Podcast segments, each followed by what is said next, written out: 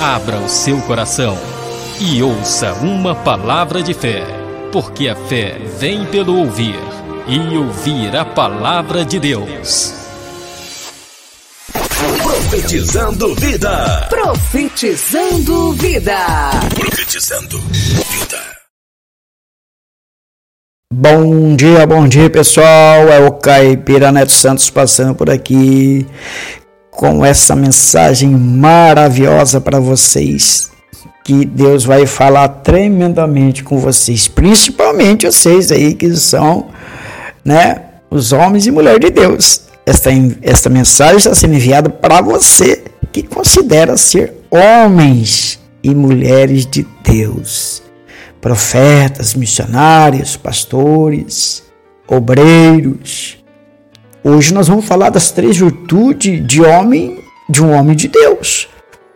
Então não sai daí não. Ouça bem, se, faz o seguinte, coloca o fone de ouvido, não deixe ninguém atrapalhar você, não. Essa mensagem vai edificar o teu coração. E nós queremos falar sobre as três virtudes de Barnabé. Onde nós vamos encontrar essas virtudes de um servo de Deus? Atos 11, 24, que diz assim: porque era um homem de bem e cheio do Espírito Santo e de fé.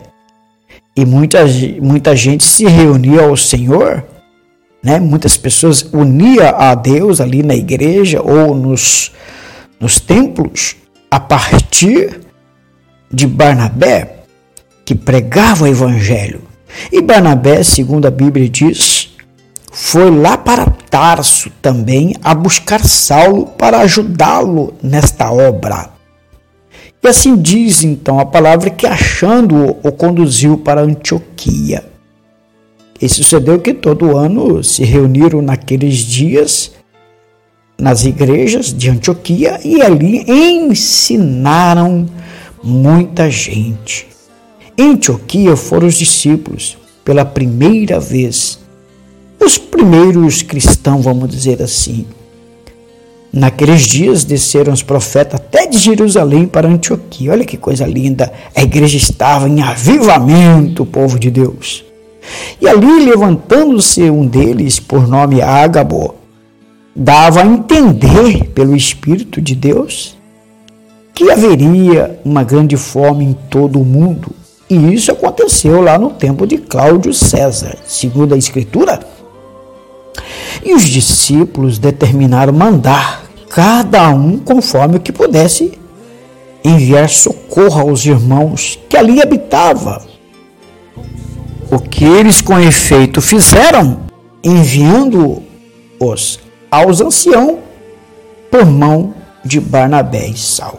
O que, que eu quero dizer nessa introdução? A Bíblia vai dizer que esse texto sagrado descreve as qualidades de um homem de Deus chamado Barnabé.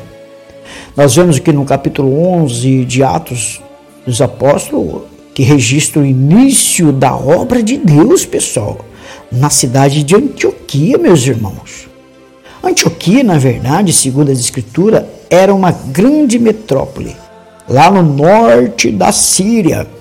Foi ali que surgiu uma grande igreja, uma grande igreja, um templo grande, vamos dizer assim e ali tava, estava todo o colegial apostólico. Eles se reuniam na igreja matriz lá em Jerusalém para que ali pudesse escolher um homem para consolidar esse trabalho que já havia feito pelo Senhor, principalmente naquela cidade de Antioquia. Então o nome de Barnabé ele foi aprovado na, na unanimidade, ou seja, todos confirmaram todos os profetas, todos os anciãos da igreja de Jerusalém, disse assim: Olha, vamos escolher Barnabé porque ele tem essa atribuição. Ele é um homem bom, um homem cheio de fé, um homem cheio do Espírito Santo. E ali então confirmavam o nome de Barnabé lá em Antioquia da Síria. O trabalho do Senhor Jesus, da igreja, prosperou muito naqueles dias. E muita gente se unia naquele lugar. Barnabé possuía três virtudes importantes na vida de um homem, e nós vamos ver aqui quais são as primeiras. Barnabé possuía o fruto da bondade. Gálatas 5:22. Dá uma lida lá, viu? Você precisa ler a Bíblia e colocar no seu coração a prática da leitura. A Bíblia vai dizer porque ele era um homem bom? De acordo com Atos 4:36, o nome anterior de Barnabé era José, para quem não sabe. Barnabé era israelita da tribo de Levi, nascido na ilha de Chipre, pessoal. Os apóstolos mudaram o nome dele para Barnabé, que quer dizer filho da consolação. Que coisa linda, não? Então, identificando ele como um homem pacificador, cheio do Espírito Santo e de bondade, Barnabé, olha só, hein? Olha o que a Bíblia diz. Vendeu uma propriedade e investiu todo o dinheiro na obra de Deus naqueles dias. Portanto, era um homem bom e generoso. Mão aberta e não mão mirrada, viu, meu irmão? Não era aquele camarada que segurava a oferta maior na mão, tá entendendo?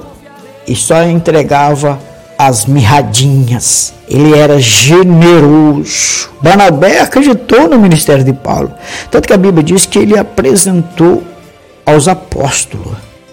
Barnabé investiu também no potencial, investiu, melhor dizendo, no potencial das pessoas, dos obreiros. Ele acreditava em cada um que se propunha a fazer a obra.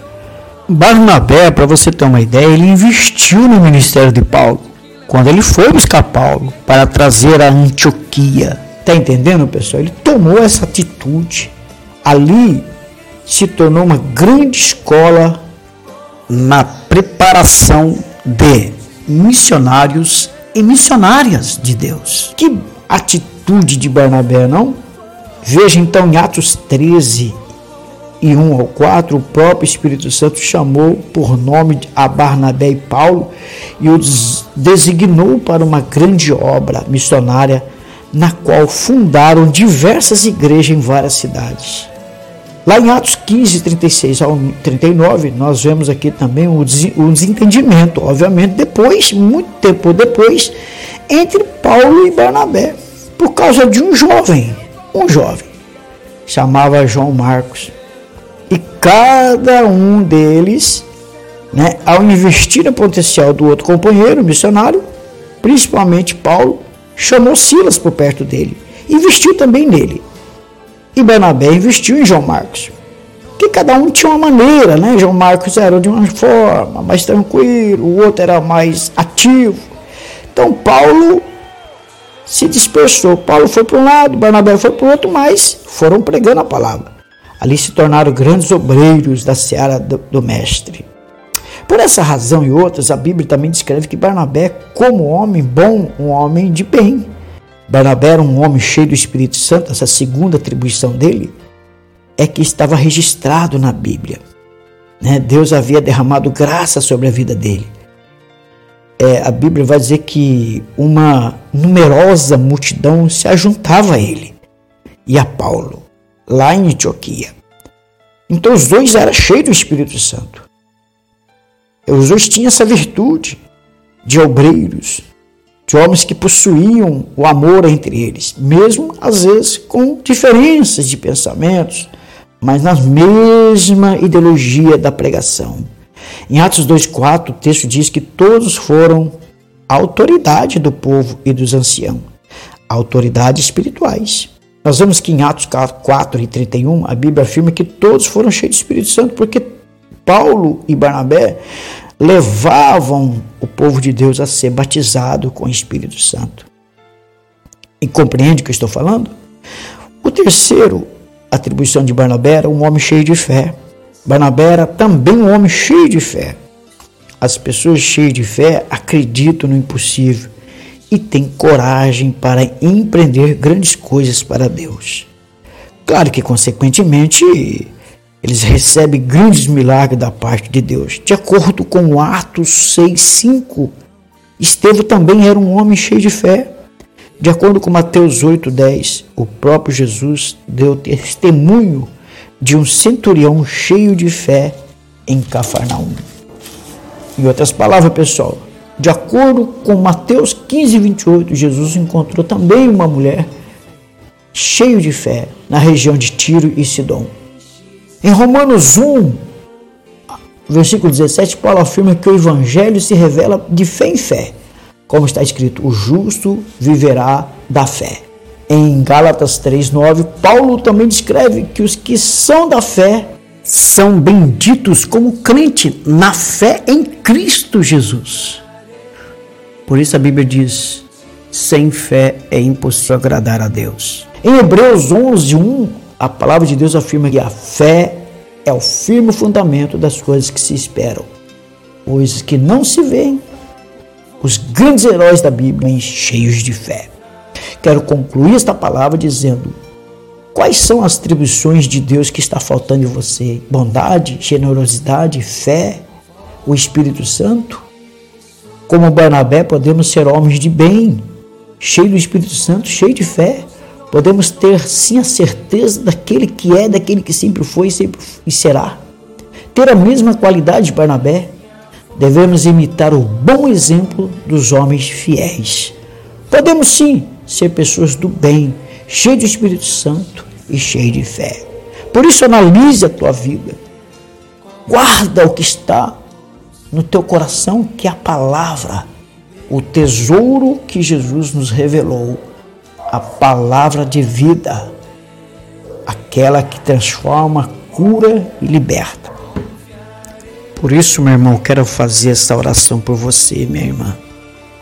Talvez você está dizendo nesta manhã, ou nesta tarde, ou nesta noite.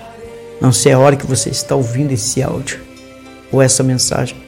Você está dizendo assim: olha, irmão, olha, pastor, eu não tenho mais tido fé. A minha fé se esvaziou. Eu não sei, parece que sucumbiu sobre o abismo na palavra de Deus. Eu acreditava, mas hoje eu me sinto uma pessoa incrédula contrariando tudo aquilo que um dia eu falei da palavra, eu pregava, eu tinha bondade para com os irmãos e amigos. Hoje eu sou uma pessoa dura de coração, dura de servir a Deus, ou duro. Hoje eu estou falando mal ao invés de falar bem do Evangelho. Ponho todo mundo no mesmo balaio Digo sempre que crente não presta, pastor não presta. Talvez você esteja falando isso porque a Bíblia vai dizer que o, a boca fala aquilo que o coração está cheio. Então você está cheio de amargura, de tristeza, decepção do homem. Mas você não pode ser, você nunca foi, nunca será decepcionada pelo Senhor Jesus, porque ele sempre foi e sempre será aquilo que a palavra nos ensina: santo, puro, imaculado, entregou a sua vida por você mesmo, você sendo o que você é, e mesmo sendo o que eu sou, pecador, errante, sim. Talvez você está dizendo, olha, bondade no meu coração já não existe mais. Eu me tornei uma pessoa muito ruim, sabe? Me tornei uma pessoa assim má. Eu era boa, mas eu não sei o que aconteceu comigo. Eu quero orar por você que se diz cristão, mas talvez ao invés de praticar bondade, está praticando a injustiça. Talvez você que está dizendo, ah, eu em vez de praticar a, a, a solidariedade, o amor entre os irmãos, eu estou só praticando aí, sabe, é confusão, rebeldia, falando mal de um, falando mal de outro. Não sei o que está acontecendo comigo. Eu quero dizer que o Espírito Santo ele precisa voltar a habitar em você. Eu quero orar por você. Inclina a tua cabeça, se rende àquele que é e sempre foi consolador. Eu digo neste momento, Deus, que o Senhor visite, que o coração dele seja quebrantado pelo teu espírito. E que esse homem volta a ser o que ele era. Hoje, muitos deles estão decepcionados com o evangelho, não com homens. Porque a tua palavra diz que tu não é homem para que minta, nem filho homem para que se arrependa, que se arrependa das suas promessas. Por isso eu declaro nesta manhã que o Senhor restaure a alma, a vida, a alegria dessa pessoa, a fé dela. Há atribuições que o Senhor, segundo diz, que Barnabé teve, que é bondade, generosidade, o amor, paciência, longanimidade. Restaure tudo isso, restaure na vida de cada pessoa que está ouvindo esse áudio e essa mensagem. Que o milagre da restauração aconteça neste momento, pois eu declaro em nome do Pai, do Filho e do Espírito Santo. Amém. Em nome do Senhor Jesus. Receba essa palavra, receba essa mensagem. Guarde no teu coração e se transforme para um novo horizonte, para um novo ciclo da sua vida, cheio de paz e de alegria, em nome de Jesus.